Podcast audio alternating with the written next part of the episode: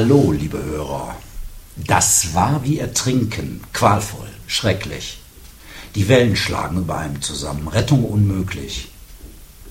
Wir reden zu wenig über das Phänomen Scheitern.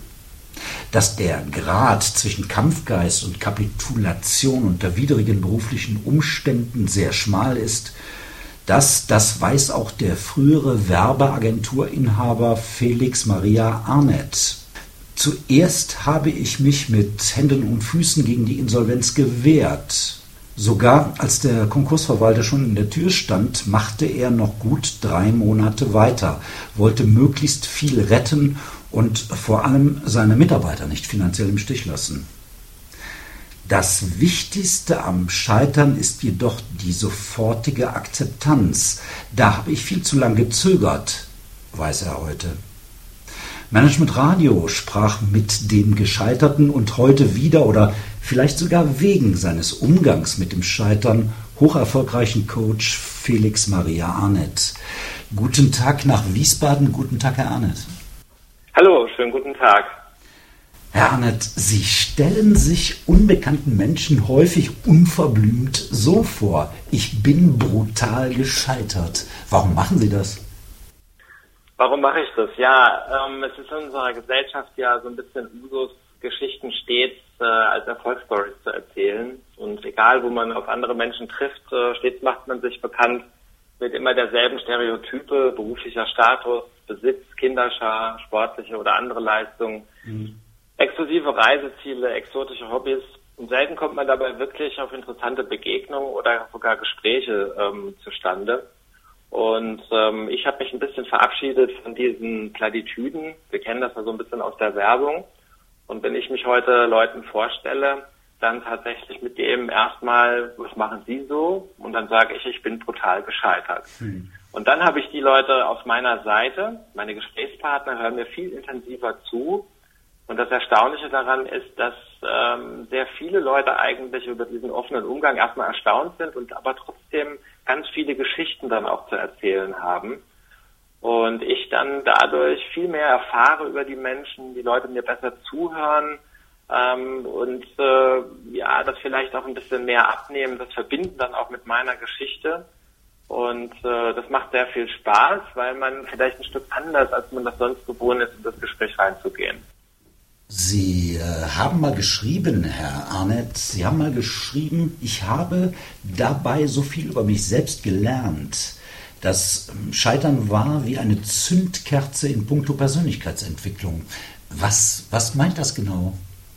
Ja, in schwierigen Lebenssituationen haben wir eine Menge Aufgaben und Verpflichtungen vor uns äh, und sind manchmal wie gelähmt, beziehungsweise fühlt sich so an ähm, wie eine leere Stadt oder ein Berg ohne Gipfelkreuz wir sehen den Wald vor lauter Bäumen nicht. Und es raubt dann in so einer Situation unendlich viel Kraft und zerrt an unseren Nerven.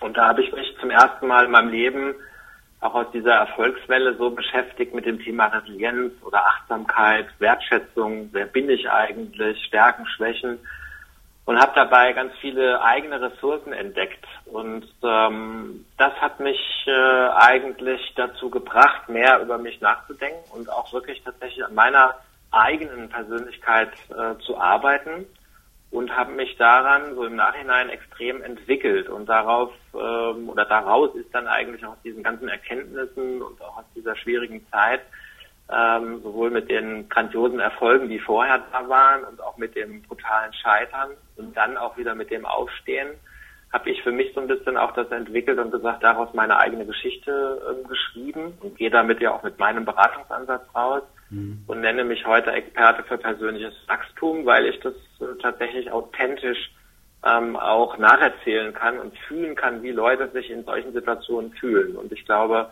das war für mich so dieser Zündfunke, der übergesprungen ist. In äh, Ihren Vorträgen wie ein Koffer ohne Griffschalter nicht vorgesehen, geben Sie eine durchaus persönliche Antwort darauf, wie man wieder auferstehen kann.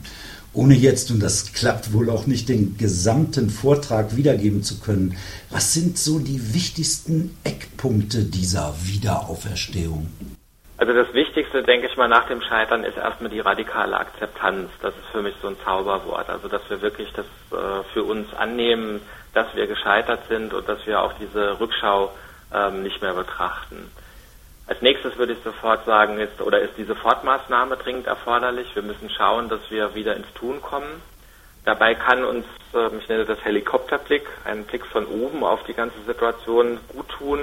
Das können wir nicht immer alleine. Ich schlage dann immer einen Co-Piloten vor, jemand von außen, der neutral auf dieses Scheiterszenario sozusagen draufschaut und uns dabei helfen kann.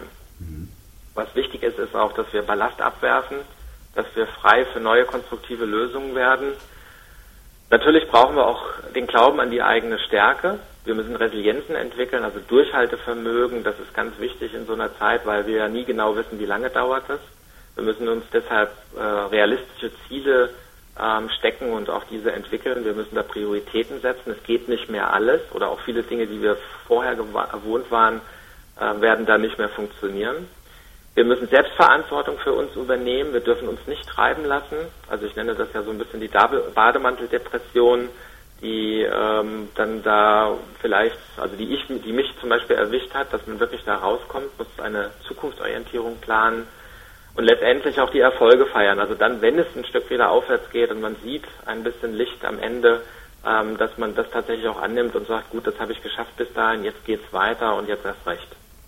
Herr Arnett, noch ein Zitat von Ihnen. Jede Krise, auch die berufliche, ist äh, wie ein Koffer ohne Griff, unhandlich und schwer zu tragen, aber sein Inhalt, Erfahrungen und Erkenntnisse sind schlicht zu wertvoll, um zurückgelassen zu werden. Zitat Ende. Wie, wie bitteschön nehmen wir den Koffer ohne Griff dann mit? Ja, der Vortrag ähm, schließt ja mit einem Appell an die Zuhörer und der heißt, äh, gehe und sammle all deine Koffer ohne Griffe ein, trage sie tapfer heim, du wirst Schätze in ihnen finden. Mhm.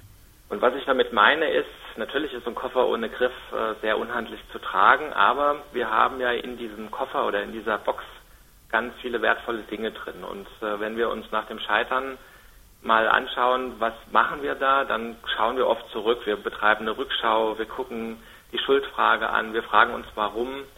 Und äh, wir haben wenig Konzentration eigentlich auf die Zukunftsorientierung. Und wir sehen eigentlich nur dieses Unhandliche, Schwere, Untragbare. Ähm, es wäre aber viel leichter, auch in die eigenen Ressourcen zu schauen und die sozusagen aus diesem Koffer zu bergen auch wenn der Koffer nicht so handlich zu tragen ist ohne Griff, weil wir da selbst so viel lernen können und mitnehmen können. Das ist damit eigentlich gemeint. Und ich glaube schon, dass man auch in so einer Situation ähm, das ganz gut hinkriegen kann. Zum äh, guten Schluss dieses Gesprächs. Ihre Kompetenz. Ihre Kompetenz ist gewachsen aus ja, Mut, Mut zum Risiko, Scheitern, grandiosem Scheitern und großen Erfolgen. Die Frage, an den Coaching-Experten, Arnett. Ist Scheitern eine Grundvoraussetzung für den großen Erfolg? Ähm, ich glaube ja. Ähm, ich denke, Scheitern gehört dazu.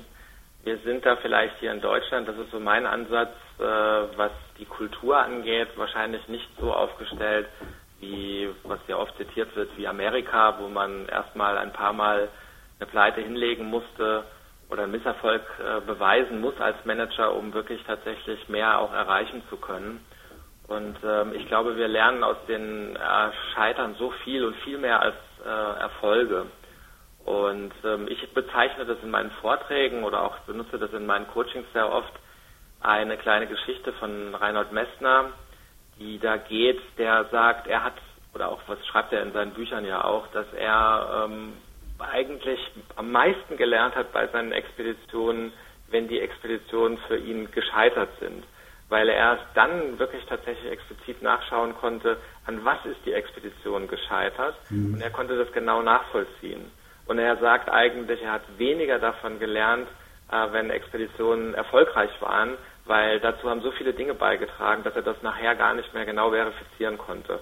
Und das finde ich eigentlich eine ganz gute ähm, Metapher dafür. Ich nenne das so ein bisschen den, den ähm, Sicherheitshaken, den man einschlagen muss. Mhm. Ähm, und ich glaube schon, dass das wichtig ist, wenn wir heute Erfolge feiern, dass wir auch erstmal richtig abgestürzt sind, um das dann auch letztendlich nachher zu würdigen, wenn wir dann wieder auf dem Thron stehen, was ja möglich ist.